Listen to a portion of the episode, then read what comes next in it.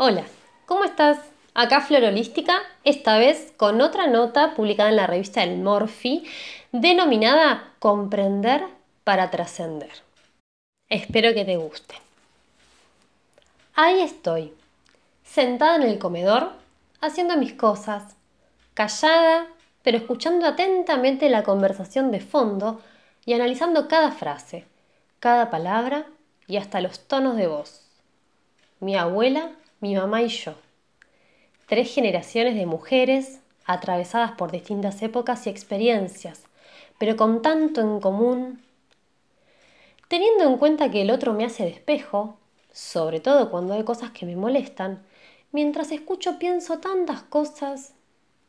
Hace años que vengo recorriendo el camino del autoconocimiento, introspección, reflexión, autosanación.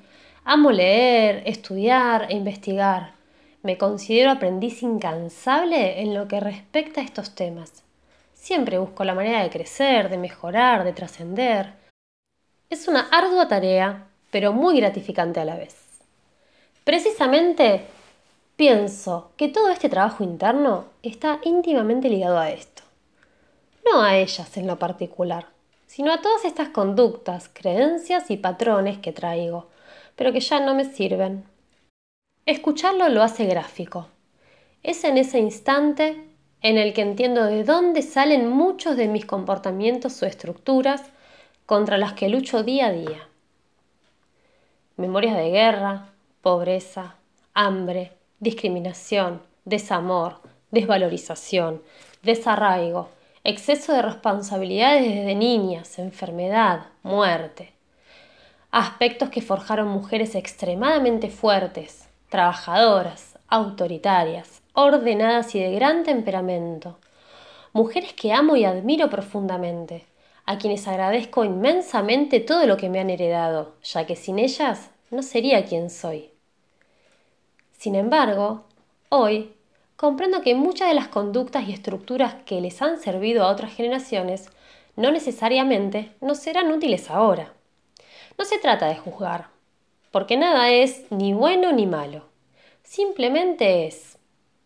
Lo importante es discernir, hacer un gran escaneo y detectar si nuestros pensamientos son realmente nuestros. Lo mismo con nuestros comportamientos, deseos, proyectos, juicios y costumbres. Instintivamente siempre vamos a tender a desenvolvernos tal como nuestra familia espera que lo hagamos, lo cual está relacionado al sentido de pertenencia, lo hacemos para ser aceptados y amados.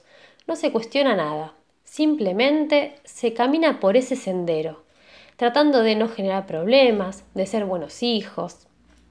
Sin embargo, llega un momento donde es tan necesario darnos cuenta de que nuestra vida es nuestra y que somos los únicos responsables de elegir cómo vivirla. Después de todo, tampoco es tan larga, ¿no? Es importante reconocer los esquemas que venimos repitiendo los patrones adquiridos o lazos ancestrales que nos hacen vivir una vida que no es la nuestra. Identificarlo es el primer paso, para luego romper con esas costumbres o creencias que se repiten generación tras generación. Se trata de romper el ciclo, bajarnos de esa rueda, para no continuar con las repeticiones y poder escribir nuestra propia historia, a nuestro propio gusto, con nuestros colores y matices. Una nueva, diferente, original y auténtica.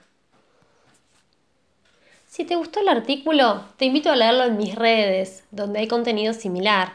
Allí podrás pedir también tu consulta numerológica o tu carta natal numerológica.